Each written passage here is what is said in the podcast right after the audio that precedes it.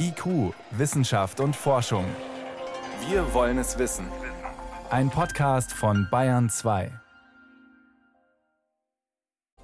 Die Mücke stört, wenn sie sirrt, aber längst nicht jede sticht. Wer sticht, wer nicht, das ist gleich Thema bei uns. Außerdem geht es um Zustände, aber nicht die, die man kriegt, wenn man eine Mücke in der Wohnung hat, sondern es geht um Eigenschaften von Materie, die ein deutscher Nobelpreisträger entdeckt hat. Erstmal freut man sich drüber, dass man es geschafft hat, etwas Neues zu machen, was sogar fast für unmöglich halt. Dann versucht man es zu verstehen. Wo jetzt die Anwendung ist, darüber machen wir uns danach Gedanken. Der Nobelpreisträger Wolfgang Ketterle gleich im Gespräch und noch viel mehr in der nächsten halben Stunde. Schön, dass Sie eingeschaltet haben. Wissenschaft auf Bayern 2 entdecken. Heute mit Stefan Geier. Ja, ich geb's zu, sie nerven mich auch. Im Biergarten, am See, im Garten und wenn's ganz dumm läuft, dann eben auch im Schlafzimmer. Und wenn man dieses Sirren einer Mücke im Ohr hat, dann weiß man schon, es wird eine unangenehme Nacht. Dann sprüht der eine, der andere. Oder, in der Not auch beliebt, ein Buch nach oben an die Decke knallen, Chance auf einen Treffer ziemlich gering. Und wenn man es gleich mit einem Mückenschwarm zu tun hat, tja, dann gehen die Chancen der Ruhe gegen Null. Dabei ist die Mücke auch nur ein Tier und, wie Sebastian Kirschner berichtet, sollte man mehr über sie wissen, um sie einschätzen zu können. Es sticht längst nicht jede Mücke. Und die, die es tut, piesackt uns nicht, weil sie sich von unserem Blut ernährt, weiß Marion Kotterbar von der Zoologischen Staatssammlung München. Zum Überleben braucht sie es nicht. Mückenmännchen stechen ja auch nicht und überleben.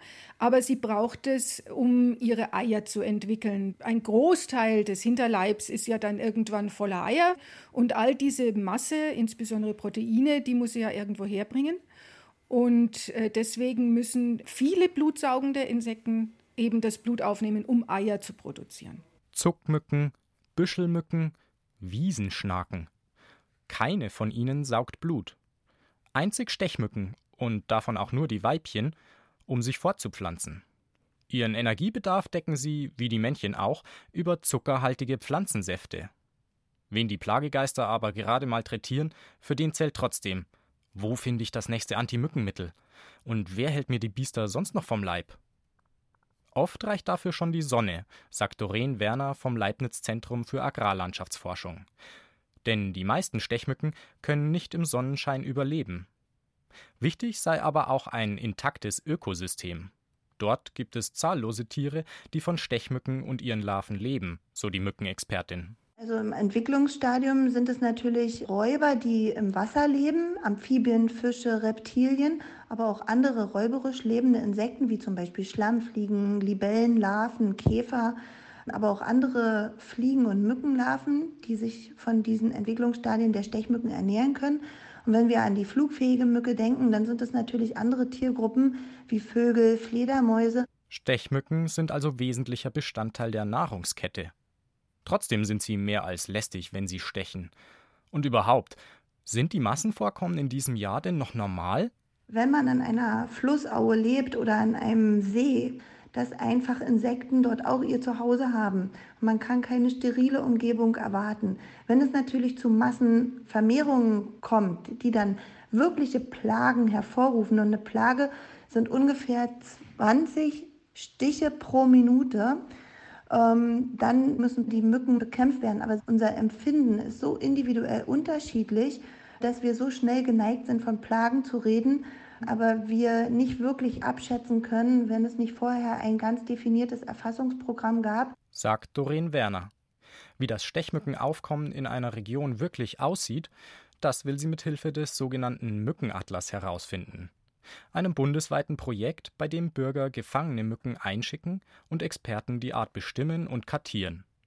Stechmücken mit Giften zu bekämpfen, wie etwa dem umstrittenen Bakterientoxin BTI, sieht sie kritisch ebenso wie Marion Kottebar. Ich finde es auch völlig unvertretbar, dass man Milliarden von Lebewesen umbringt, bloß um sozusagen den Freizeitfaktor zu erhöhen. Also wenn äh, man einmal nicht in den Biergarten gehen kann, weil gerade viel Mücken sind, und das ist ja nicht das ganze Jahr so, dann meine ich, kann man verzichten oder man kann sich entsprechend kleiden, man kann Repellents auftragen, man kann auch zum Beispiel sich nicht gerade in den Schatten setzen, sondern in die Sonne. Aber wenn man genau dahin geht in die Natur, wo halt Mücken vorkommen und sie dann dort ausrotten will, das sehe ich einfach nicht ein. Ich finde das ehrlich gesagt ein Verbrechen an der Natur. Vielleicht sollten wir also den Stechmücken auch ihren Platz in der Natur zugestehen.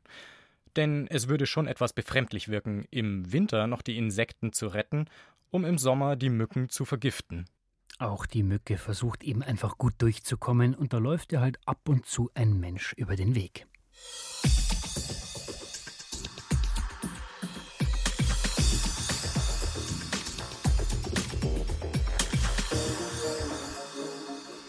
Wir müssen weniger Treibhausgase ausstoßen, um jeden Preis, wenn wir den Klimawandel aufhalten wollen. Da ist zwar vieles in Bewegung gekommen, aber gerade beim Verkehr, da hapert es noch gewaltig. Klar, die Elektroautos sollen kommen, werden ja auch massiv gefördert. Die Hersteller versuchen aufzuspringen, aber so richtig zündet das Ganze noch nicht bei uns.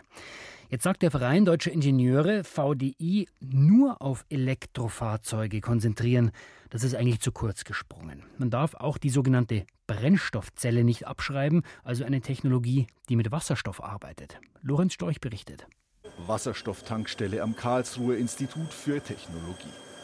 Mit einem Druck von 700 Bar strömt Wasserstoffgas in den Tank eines Shuttlebusses. Zwei solche Wasserstoffbusse verbinden die 15 Kilometer voneinander entfernten Standorte der Forschungseinrichtung.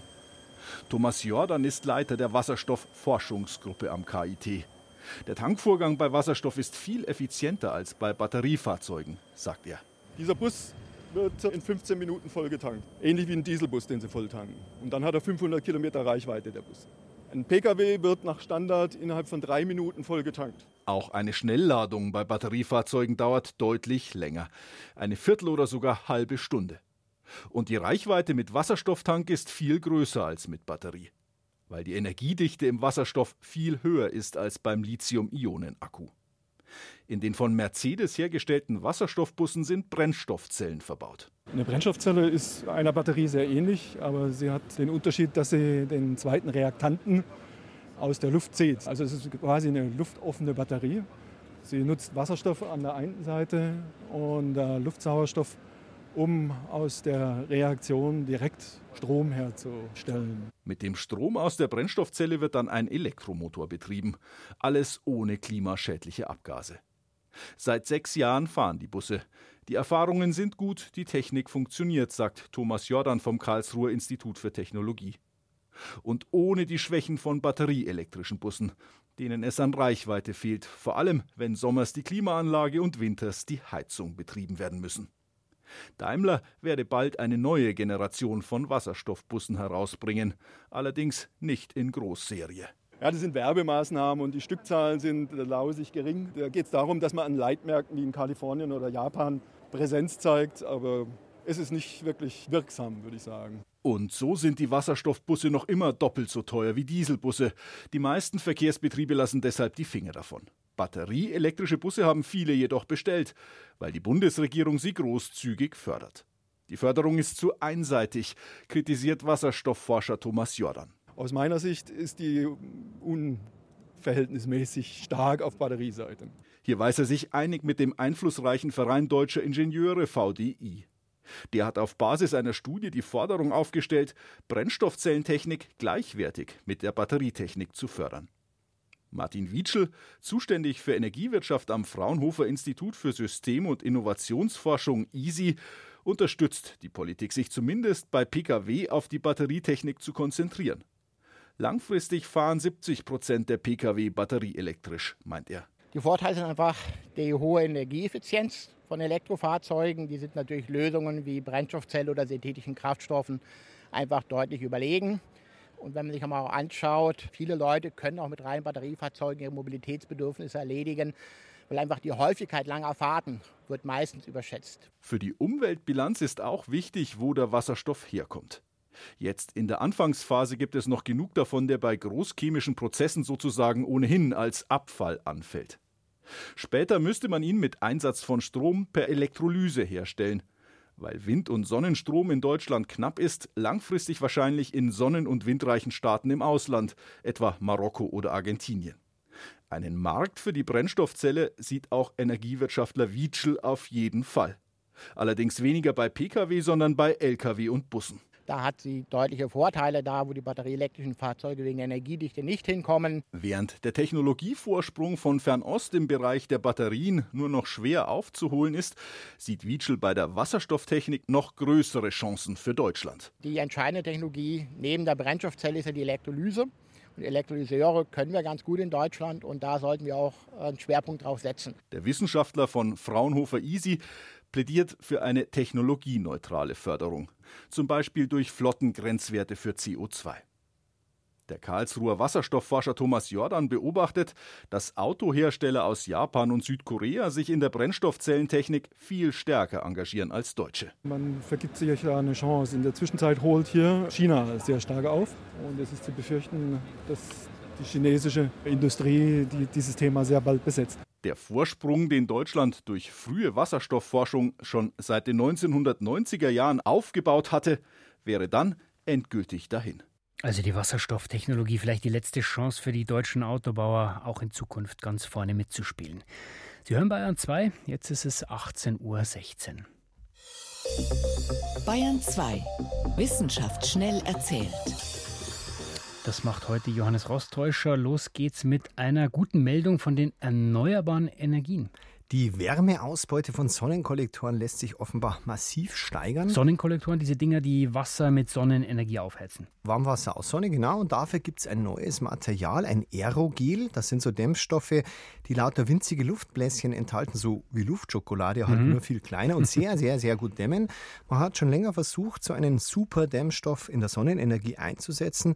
Das Problem, die lassen nicht genug Licht durch, also Sonnenlicht. Jetzt mhm. hat die Uni Cambridge in den USA ein neues Gel entwickelt entwickelt, das statt wie bisher 70 Prozent, wie Sie selbst sagen, 95 Prozent vom Licht durchlässt. Und wie funktioniert das? Ganz einfach, kleinere Luftbläschen, die das Licht weniger brechen. Mhm. Und wie die Forscher schreiben, es lässt das Licht nahezu komplett durch, hält die Wärme nahezu komplett fest. Das klingt so ein bisschen nach ja, Käseglocke. Treibhauseffekt quasi, perfekter Treibhauseffekt.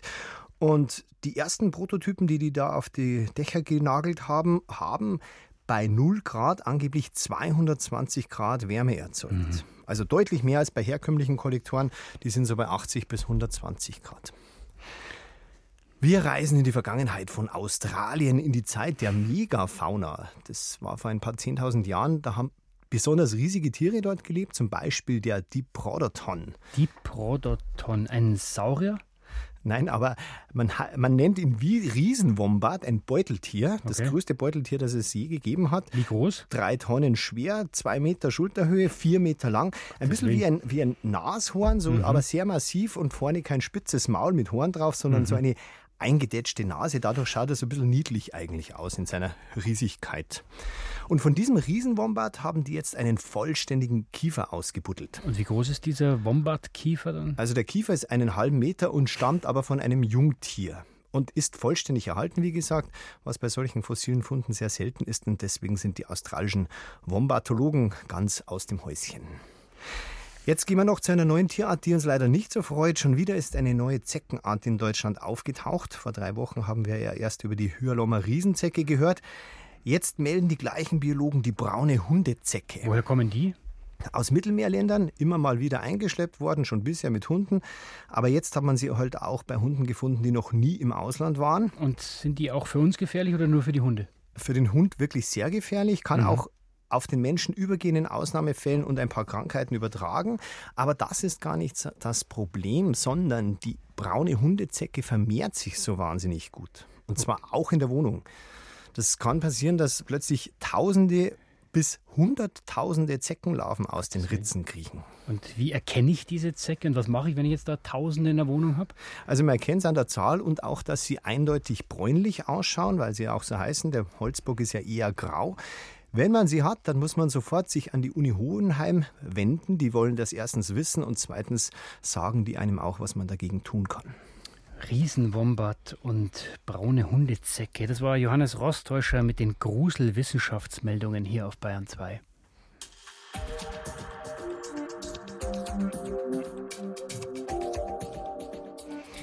Ich lade Sie jetzt ein zu einem kleinen Gedankenexperiment. Am besten schließen Sie mal die Augen. Einen Topf Wasser, der kocht auf dem Herd. Man sieht den Wasserdampf. Ja, das ist Wasser, aber gasförmig. Jetzt schalten wir den Herd aus. Wasser kühlt ab und ist flüssig. Nur noch ein Zustand, den es auch annehmen kann. Dann stellen wir den Topf ins Gefrierfach und dann wird das Wasser zu Eis, also fest. Gasförmig, flüssig, fest. Die drei Zustände, die begegnen uns ständig. Aber es gibt noch andere. Und zwar gehen die nicht mehr in der Küche, aber im Labor. Und der Mann, den Sie gleich hören, der ist noch einen ganzen Schritt weiter gegangen. Der hat noch viel, viel kälter gemacht als in der Gefriertruhe und dabei Erstaunliches entdeckt. Wolfgang Ketterle hat dafür den Physik-Nobelpreis 2001 bekommen. Er war mit vielen anderen Nobelpreisträgern letzte Woche bei einem jährlichen Treffen in Lindau und meine Kollegin John Rubner hat ihn getroffen und auch über diese sonderbaren Zustände gesprochen. Herr Ketterle, wie kalt ist es gerade in Ihrem Labor? Well, es kommt drauf an. Wenn meine Mitarbeiter unsere Apparatur betreiben, dann wird es wirklich kalt. Dann reden wir von Nanokelvin, Milliardstel Grad am absoluten Nullpunkt. Ist das jetzt sozusagen das Limit? Kommt man noch weiter runter? Versuchen Sie das? Ja, wir versuchen noch kälter zu werden, weil es gibt Formen der Materie, die man entdecken kann, wenn man zu noch tieferen Temperaturen vorstößt. Sie haben den Nobelpreis für Physik für den Nachweis des Bose-Einstein-Kondensats bekommen. Was genau ist dieses Bose-Einstein-Kondensat? Das Bose-Einstein-Kondensat ist eine neue und ganz besondere Form der Materie. Und das kann man ganz einfach erklären mit der Analogie mit Licht. Ich glaube, es ist jedem bekannt, dass Laserlicht andere Eigenschaften hat als das Licht einer Glühbirne. In einer Glühbirne gehen Lichtstrahlen in alle Richtungen während im Laserstrahl alles sozusagen geordnet ist. Man kann sagen, in einem Laserstrahl bewegen sich die Photonen, die Lichtteilchen im Gleichschritt. Wenden wir das jetzt auf Materie an. Normale Materie bedeutet, Atome bewegen sich unabhängig in alle Richtungen, während im Bose-Einstein-Kondensat sind alle Atome im Gleichschritt. Insofern kann man mit einem Satz definieren, worum es im Bose-Einstein-Kondensat geht. Es geht darum, dass man Materie hat, die die Eigenschaften des Laserlichts hat. Man hat laserartige Atome. Und das bedeutet dann, dass das System suprafluid ist und ganz besondere Eigenschaften hat. Vor kurzem wurde ein neues Phänomen Suprasolidität entdeckt. Was genau ist das? Wenn man über Suprafluidität redet, stellt man sich vor, dass es eine Flüssigkeit ist, die sich ohne Reibung bewegt. Und es hat damit was zu tun, dass sich Atome im Gleichschritt bewegen. Wenn man jetzt einen Festkörper hat, dann ist ja sozusagen alles fest und nichts kann sich mehr bewegen. Das ist in den meisten Fällen korrekt, aber es gibt die Möglichkeit, Festkörpereigenschaften und Suprafluidität zu vereinbaren so wie man in der Schule lernt, dass ein Stoff entweder gasförmig, flüssig oder fest ist. In der modernen Physik gibt es mehr Reichhaltigkeit und wir haben also heute Festkörper, die nicht nur flüssig sind, sondern die sogar supraflüssig sind. Was macht man damit? Erstmal freut man sich drüber, dass man es geschafft hat, etwas Neues zu machen, was sogar fast für unmöglich halt. Dann versucht man es zu verstehen. Wo jetzt die Anwendung ist, darüber machen wir uns danach Gedanken. Forschung geht in beide Richtungen. Manchmal ist man motiviert von der Anwendung und arbeitet zielstrebig darauf hin. Manchmal folgt man seinem Forscherdrang, entdeckt was Neues, wo man wirklich Überraschungen erlebt und dann findet man heraus, wozu es eigentlich am Ende gut ist. Als Sie Deutschland verlassen haben in Richtung USA, Anfang der 90er Jahre, da war viel die Rede von Brain Drain. Erstmal die persönliche Frage, überlegen Sie sich manchmal nach Deutschland zurückzukehren? War das jemals eine Option? Gut, ich bin erstmal in die USA gegangen aus Neugier, auch der deutschen Tradition folgend, dass man als Wissenschaftler Erfahrung im Ausland sammeln sollte, was ich sehr, sehr wertvoll fand. Und ich hatte mir damals vorgestellt, dass ich nach ein paar Jahren wieder nach Deutschland zurückkehre. Aber dann, man lernt Neues kennen, man schlägt Wurzeln. Ich hatte mich dann entschlossen, eben eine Professorenstelle am MIT anzunehmen es war durchaus im Hinterkopf da, ja, Deutschland ist nach wie vor eine Option. Ich habe es auch einfach offen gesehen. Und die große Entscheidung kam dann ein paar Jahre später, wo ich ein wirklich ganz tolles Stellenangebot aus Deutschland hatte. Und ich habe mich entscheiden müssen zwischen der besten Stelle, die ich jemals in den USA bekommen könnte, und der besten Stelle, die jemals in Deutschland möglich wäre. Und dann habe ich sehr, sehr knapp, aber ich musste entscheiden, habe ich mich entschieden, in den USA zu bleiben. Und ich würde sagen, seitdem ist es für mich kein Thema mehr. Ich habe bewusst meine Entscheidung gefällt und ich habe sie nicht bereut. Jetzt ist es ja so, dass eben seit ein paar Jahren doch relativ viele Wissenschaftler aus dem Ausland, auch aus den USA, nach Deutschland kommen, hier Stellen antreten. Hat sich da aus Ihrer Sicht was geändert? Also ist der Brain Drain jetzt gestoppt aus Deutschland? In gewisser Weise ja. Forschung in Deutschland ist deutlich internationaler geworden. Aber ich muss sagen, mir hat das Wort Brain Drain eigentlich nie gefallen, weil ich dachte, es war immer die Stärke auch des deutschen Systems, dass unsere Wissenschaftler ins Ausland gehen, sich vernetzen und Erfahrungen gewinnen. In der Weise war damals, wo ich in die USA gegangen bin, die USA sogar provinzieller. Wenig Wissenschaftler, wenige Studenten sind ins Ausland gegangen, die sind immer in den USA geblieben. Insofern war ich der Meinung, dass deutsche Wissenschaftler, die ins Ausland gehen, das ist wirklich was Positives. Aber dann ist es doch auch wieder das Natürlichste auf der Welt, dass einige der Wissenschaftler, die ins Ausland gehen, sich dann im Ausland niederlassen, dort sesshaft werden. In dem Sinne, meiner Meinung nach, sollte es nie darum gehen, den Brendrehen zu vermeiden, sondern ihn sozusagen auszugleichen, indem man den umgekehrten Brendrehen hat, indem man eben ausländische Wissenschaftler nach Deutschland beruft. Und das passiert jetzt mehr und mehr. Kleine Rückfrage zu Ihrer persönlichen Situation. Das heißt, ich folgere daraus, dass das MIT, Massachusetts Institute of Technology, doch noch für Physiker wie Sie sowas wie der Himmel auf Erden ist. Ach ja, ich würde sagen, es gibt viele Himmel auf Erden. Ich meine, es gibt viele Institute, die wirklich hervorragend sind. Da gibt es eine ganze Reihe von Top-Universitäten in USA, aber auch, ich meine, in Deutschland, Max-Planck-Institute sind wirklich ein Paradies zum Forschen. Ich habe das selber in meiner Doktorarbeit und Postdoc-Zeit erlebt und ich denke mir aufgrund jüngerer Entwicklungen, wo es in USA eher schwieriger wird mit Forschungsmitteln. Ich denke sogar im Moment hätte man in Deutschland oder gibt es in Deutschland bessere Möglichkeiten. Spüren Sie tatsächlich schon Schwierigkeiten jetzt gerade im Bereich Ihrer ja doch absoluten Grundlagenforschung? Fließt da das Geld nicht mehr so üppig? Also üppig geflossen ist es eigentlich nie.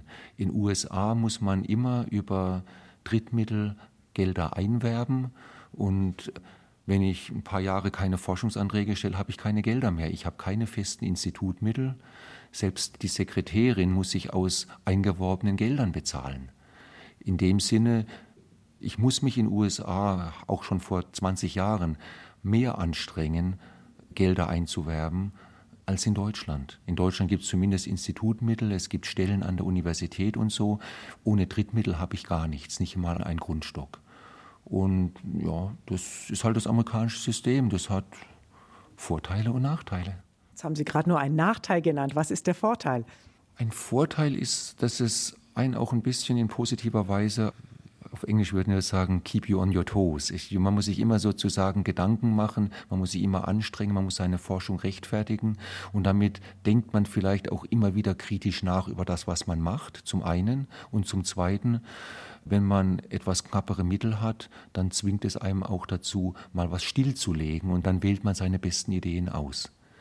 Das amerikanische System hat eine gewisse Dynamik. Man hat verschiedene Funding Agencies, da gibt es verschiedene Möglichkeiten. Man kann mal hier ein bisschen kleineren Antrag stellen und so. Und diese Agilität, würde ich sagen, ist positiv, wenn man am Ende das Geld bekommt. Herr Professor Kettele, vielen Dank für dieses Gespräch. Bitteschön. Jean Rubner im Gespräch mit Wolfgang Ketterle, der deutsche Nobelpreisträger, der inzwischen in den USA lebt und arbeitet. Soweit von IQ für heute. Am Mikrofon war Stefan Geier.